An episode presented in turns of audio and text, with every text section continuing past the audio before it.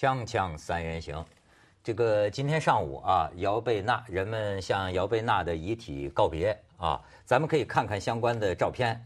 这个姚贝娜到这个世界上来过啊，但是来过之后呢，引起轩然大波。这是姚贝娜，你再看下边，这就是人们呃这个通常聊的这个话题方向。这就是说，哎，又婷你要小心啊，女性发病率前十位的癌症构成，乳腺癌是第一。然后，但是呢，这乳腺癌啊，如果早发现早治疗，其实啊是是好治的。相相比之下，你看它的死亡率啊，呃，到第五，到第五。当然，就说女性也要小心啊。嗯，再看下边，这个就是著名的毕比特的老婆，这个安吉丽娜·朱莉，呃，就是预先切除了乳腺，她不能说切除乳房，因为发现她有这个呃乳腺癌的基因。这是安吉丽娜·朱莉。然后，呃，我看。就这些照片吧，哎，你知道说这个事儿啊，现在做媒体的都不好聊了。呃，如果说啊，你说谁就是在消费谁，那我们这个行业可以不存在，对吗？你比如说，哎，我我我就发现现在给骂的都有点神经病了，就是啊，就说说姚贝娜，说姚贝娜，他们会不会今天他开追悼会，会不会他们说我们媒体还在消费姚贝娜？你知道我永远弄不清这个问题，我只是说啊，这个世界上有些事情。是我们人类共同选出、共同把媒体这件这个玩意儿搞出来时候，或者说从媒体开始竞争的那一天，某种事情就已经注定了。那你说怎么办呢？所以我今天要上节目，好紧张。对，我很久没有这么紧张，就是本来觉得上节目都可以大方的跟老两位老师聊天，但我今天上来，你看我刚刚就问你说，好讲吗？要怎么讲？怎么讲都行。这你怎么讲真的假的？你担责任的吗？我不担责任，你怎么讲都可以啊。对，所以就想说有几个方面，就是说，第一件这件事情，我对姚贝娜，就是她在在世的时候，我只知道她是个就是唱歌唱了几个这个主题曲很红的一个歌手，但是是不是到达一线歌手，对我来说，可能因为我对娱乐圈这个大，你就是说她名气大小，她名气没有我想的这么大，我感觉她名气不是最大，但是等到她一过世之后。整一个的这个发酵让我觉得天哪，他可以连续的好一块一个礼拜都在这个微博啊媒体的这个版面上面攻占。那这个发展又让我觉得很意外，就是竟然有媒体为了这样一位歌手，他在做手术的时候闯入，然后就就为了拍他遗体的照片或者拍这个手术的过程，意义何在？就是为什么？你的你的意思是说他没那么有名，为什么他的照片这么重要？是不是啊？就是你拍不是这，因为这个这个拍遗体，不管你拍谁的遗体，就我一般人的遗体，这都是个大忌，在中国人来说。对，你为了这个，就为了要犯这个大忌，一定要有个原因，有个动力，让你愿意牺牲这一个道德。然后呢，就就算获取利益也好，但是我看不到这个利益在哪里。因为大家会看啊，因为他很吸引人眼球啊。姚贝娜本来不出名，说实在话，本来他以前圈内的人才知道他。他唱过一些电视剧里边的插曲啊什么，他的出名是因为《中国好声音》。嗯，他上去的时候，其实他挺冒险的。我不知道这个《好声音》这个导师转椅子啊，对他爱看《中国好声音》。是，对对对，我看，我不知道他们是真转假转。嗯假定说，相信他们是真转了。真转的话呢，就是说他们是不知道后面那个人是谁，是纯粹听声音的。对。那么这个就是很考验嘛，就好像转过去以后，我还记得那英说：“哦，原来你是什么什么什么。”第一个，他已经。已经在这个行内出来参加这样的唱歌比赛，跟跟群众、跟呃一点不出名的人在一起，就很大的勇气。第二，他当时就也就大家知道他是生 cancer，cancer 这么一个美女生 cancer 又参加这样比赛，大家对她注意。紧接着他被淘汰，他没有进入到最后的决赛。嗯，群众呢就非常同情他，很多人就指责怀疑可能有黑幕啊，同行什么竞争啊什么。因此呢，冯小刚就请他上春晚。去年，春晚的零点零分的这个最重要的歌曲，由他主唱，《天佑中华》。所以这个是一个很高的位置啊，这是本来宋祖英唱的位置啊。嗯，你知道，他就其实他唱那个《天佑中华》的那个时候啊，其实虽然经过了化妆，还是有点脸色。就你知道，上春晚的人个个弄得都跟白鸡蛋似的嘛，那个脸是全，他好像还是有点。我估计他其实那个时候的病就已经蛮重的，所以有这个得人心这个同情励志的这个部分，而且但是有些呃问题，我觉得也很难回答。呃，是我觉得挺有意思，就是很多这个呃网友在微博后头，你看他都说什么？说这段时间啊，这个张万年同志。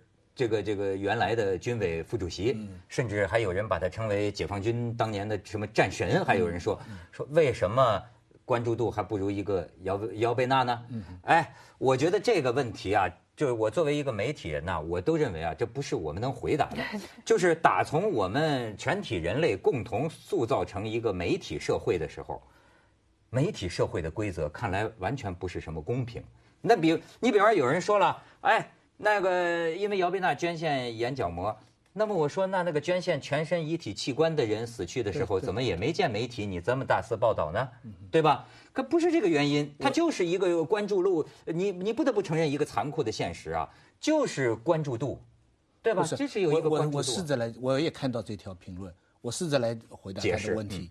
因为那个英国的哲学家霍布斯讲过，说人类的欲望啊，归根结底只有两个，人性啊，归根结底只有两个。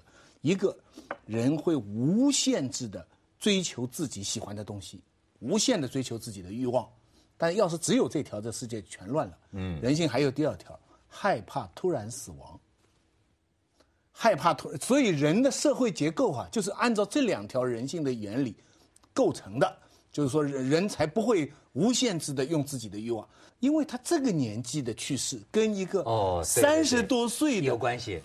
这个妙龄的这么一个一个女子的去世，这个是两个东西合在一起的一个新闻力量。是，哎，他这个解释，老师解释比较深。我以这个我以前跑新闻的这个想法来说，就是在现在的媒体时代，姚贝娜的资料很容易，容易找，我的画面很容易找，因为我只要上网站，她唱歌的这个画面我很容易找，很容易找就变什么，很容易做新闻，你知道。那个军委 副主席，或者是他的那个资料，我很难推敲啊。我很，例如说他可能有些他过去 那不用你找，人家早就准备好。没有没有，但是我意思是说，他他没有影音画面，就是在现在媒体传播的速度来说，一个漂亮女生，一个有影音画面，她又是唱歌，她唱的歌我很容易听得懂。军委副主席做的那些战争，他的丰功伟业，不是每一个人马上容易。这个这个你就你就不了解了，而而且还有一个 跟你们俩说的都没关系的原因，我认为像。张万年同志这个级别的人物，在中国大陆，那个报道也本来也不是你想怎么报道就怎么报道的，这都是有严格规格的，对吧？你说你炒作一下，我找一通，那怎么能允许呢？所以不是，不用炒作。但这个姚贝娜的事情啊，一开始吸引人注意啊，我觉得跟一个就一开始的假消息有关，就先说。先传出来就是说他去世，他乳腺癌去世，然后赶快又辟谣说，哎，他就是在在在抢救。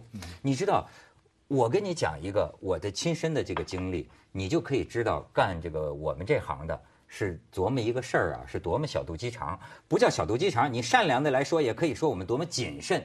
而且，就是你知道，我现在做一个网络节目，就是天天讲这个新闻，那么就就每天嘛。呃，那天华谊发了声明，痛斥这个《深圳晚报》，对吧？《深圳晚报》还没有回应，但是我就要表态，我就要说。然后我有一个顾问，这个顾问呢是深圳新闻界的。你知道那天晚上一直到凌晨两点，我们俩一直在吵架，一直在争吵。因为我说的一句话，就是说我开头就是讲，我说我认为这件事情的一个关键就是，到底是不是有三个记者。进入太平间，想去拍他的这个遗体或者手术的这个这个这个画面啊！我说，如果这个确实是事实的话，那我觉得是过分了。这么多年我没见过这么干的。好，然后这位新闻新闻界的这个我的这个顾问朋友呢，哎，后来我就发现这个人呐有立场很可怕。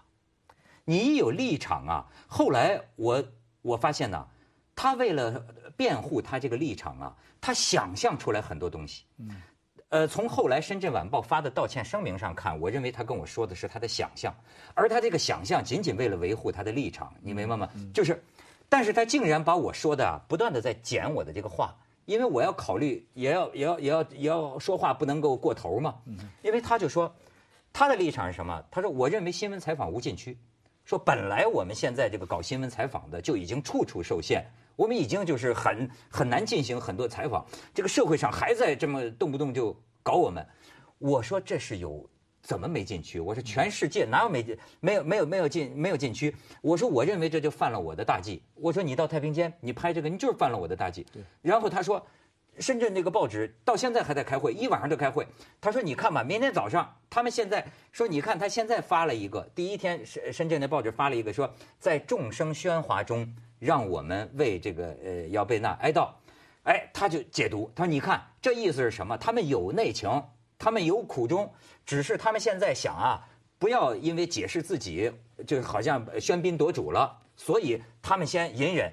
明天你等着看他们发什么内幕。”我说能有什么内幕呢？我说能有什么内幕呢？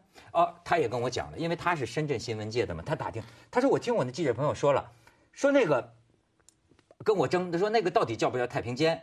他说因为要动这个手术，对，所以那他可以解释成是临时手术间。第二天这个报纸发的致歉声明也很微妙的，没说太平间，而是说临时手术间。对，要叫我说那也不合适。不是，我说你没征求人家同意，然后呢，他就想象，他就说啊，他说那个。我都不知道他说的是真的假的，我就我只能说是他的想象。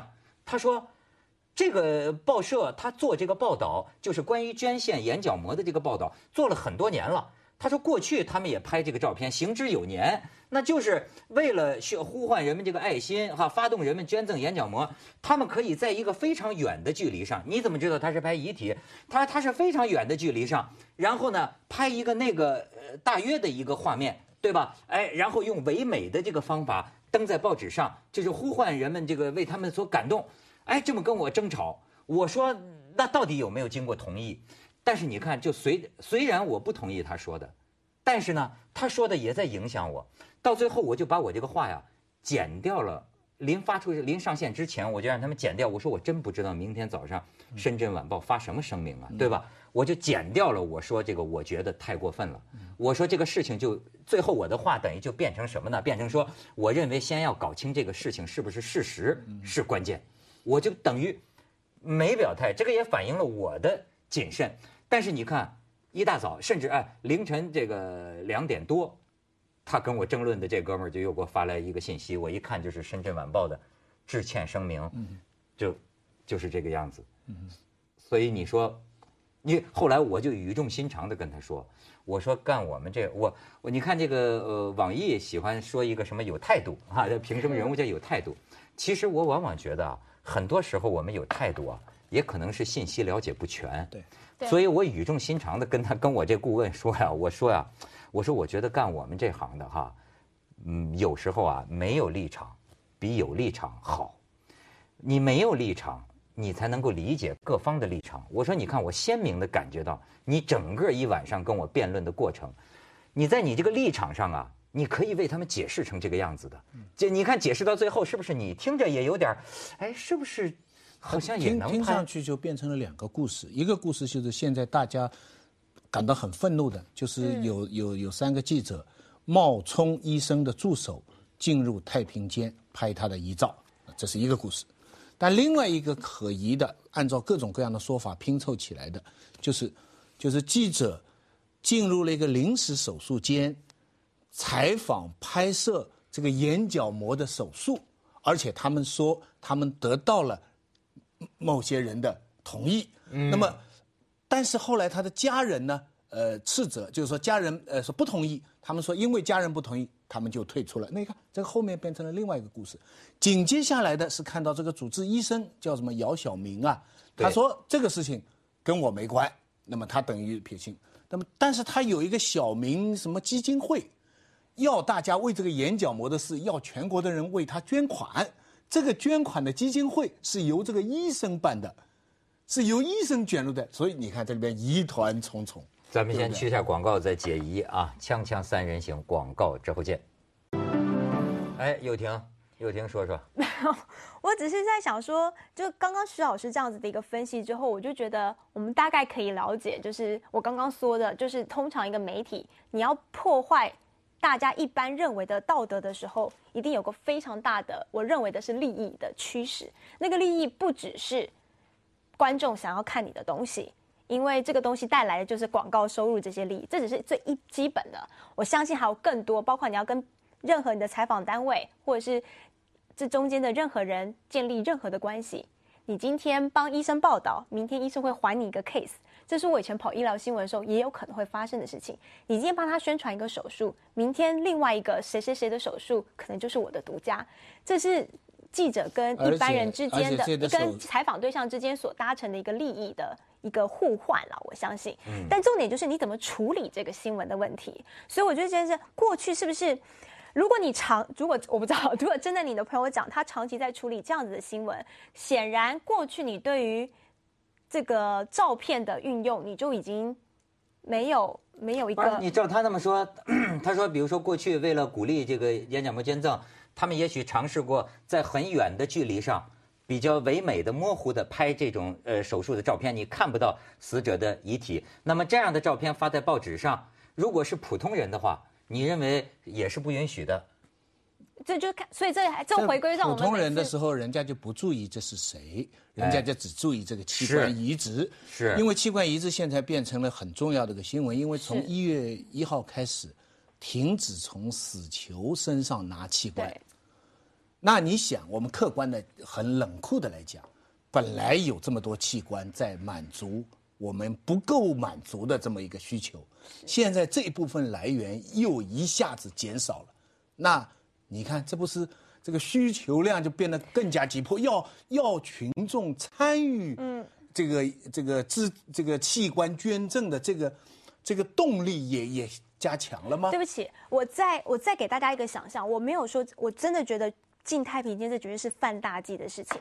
但是如果今天我们今天为什么这件事吵这样，是因为有人爆料说他们即将要这样报道，所以我们并没有看，甚至并晚报并没有真的登登出那照片，早就删掉了，对不对？他没有，所以我意思是说，你没有看到他登出来的方式。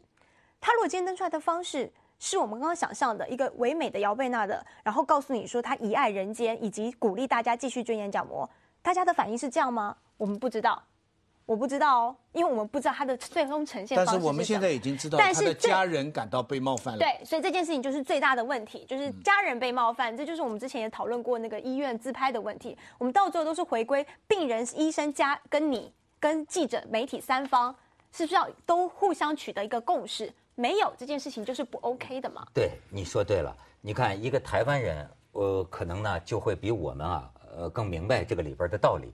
我跟你说，就是鲁迅先生是什么呢？不但以从来不但以最大的恶意去揣测中国人哈，我经常呢就是以最大的善意去揣测中国人。于是我在不了解内情的情况下，呃，第二天我看到这个报纸发出个声明啊，我得到的一个直觉是什么？他有没有背后的利益交换、利益输送？这个东西没有证据也不能说，对吧？至少从表面上来看，其实有的时候啊。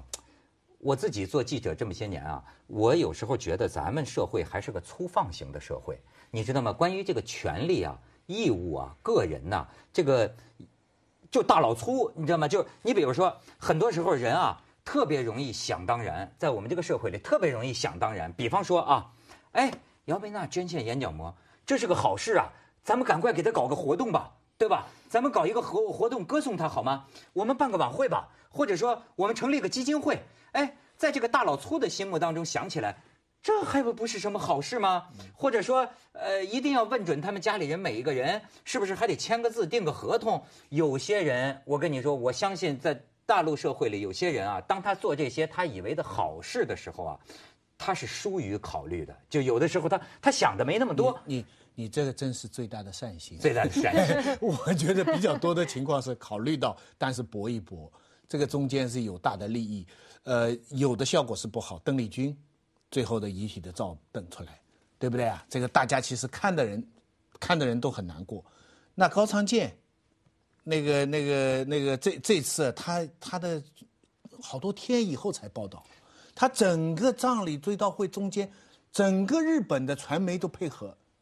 不是说传媒传媒知道啊，就是他家人的要求，就是隔了多少天以后就一点都不报道，等到他是全部的这个葬礼全完了才报道。你看这个，所以我不同意刚才你讲那个朋友讲的话，叫新闻这个无禁区，哎无禁区，新闻现在禁区是太多，但是不应该有的禁区要打破。而有的禁区要坚持。而且你知道我为什么跟你讲？我那一天做这个节目啊，我我就发现呢，这个。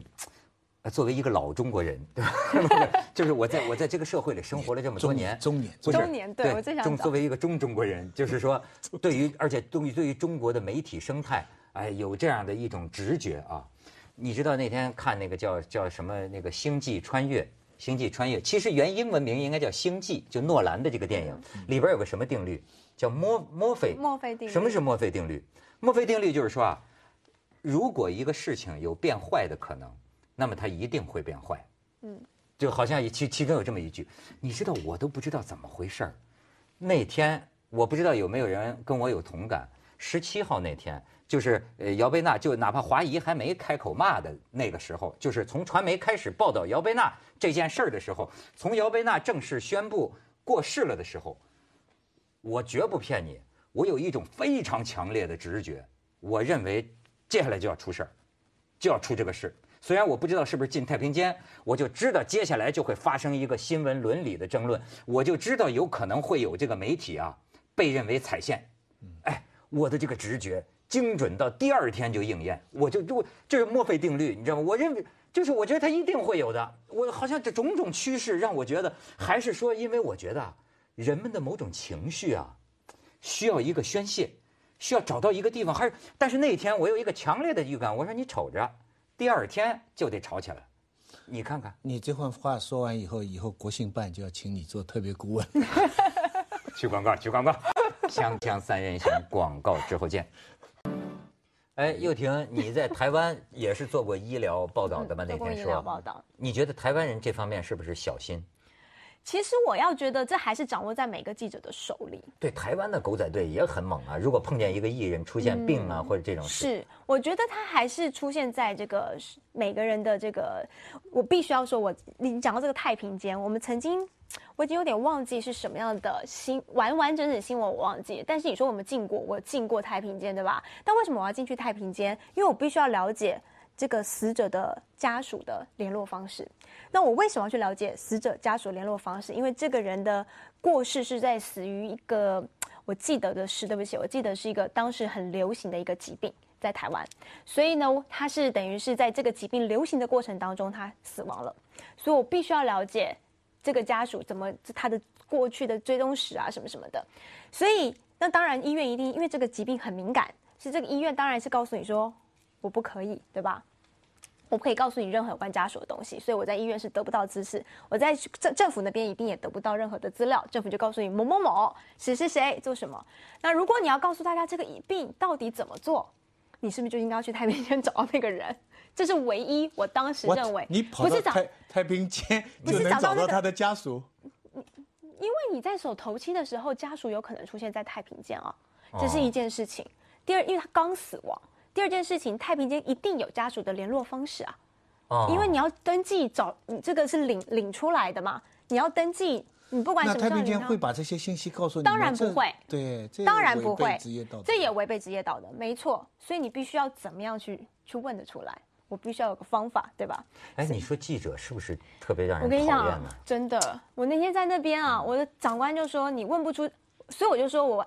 你问不出来，你今天没有独家，你跟全世界讲的东西是一样的。台湾七七到十家的媒体讲的都是政府告诉你的他的死因，然后家属那边并不见面的方法。你出来新闻跟大家没有不一样。我要知道这个病为什么在他身上就死掉了，他到底接触过谁了？到底政府这中间有没有隐瞒过他的病史？有没有什么什么？我们要知道政府是不是疏于照顾他，所以他死亡了？等等等等。那我是不是要问家属啊？这倒也是啊，就是说记者的职业道德，你这只能太平间工作人员的职业道德，跟医院的职业道德，跟这个，跟其他机构的职业道德必然是相冲突的。嗯，是啊，这里面有一个根本性的冲突。哎，你说对了，我跟你说，社会的开明就建立在这个冲突上。我跟你讲，那天我我就说我评论这个事，我就是讲啊，这个社会啊叫做工具理性嘛。对。他的专业设置彼此之间是打架的，你比如说这是权力制约，这才可以监督啊。对啊，你哎，比如说站在一个狗仔队的立场上讲，我的理想就是侵犯你的隐私，我侵犯的越成功，我的理想实现的。我对公众的这个贡献最大。对我对公众的，这是我人生。接着为您播出健康新概念，对吧？但是你又觉得。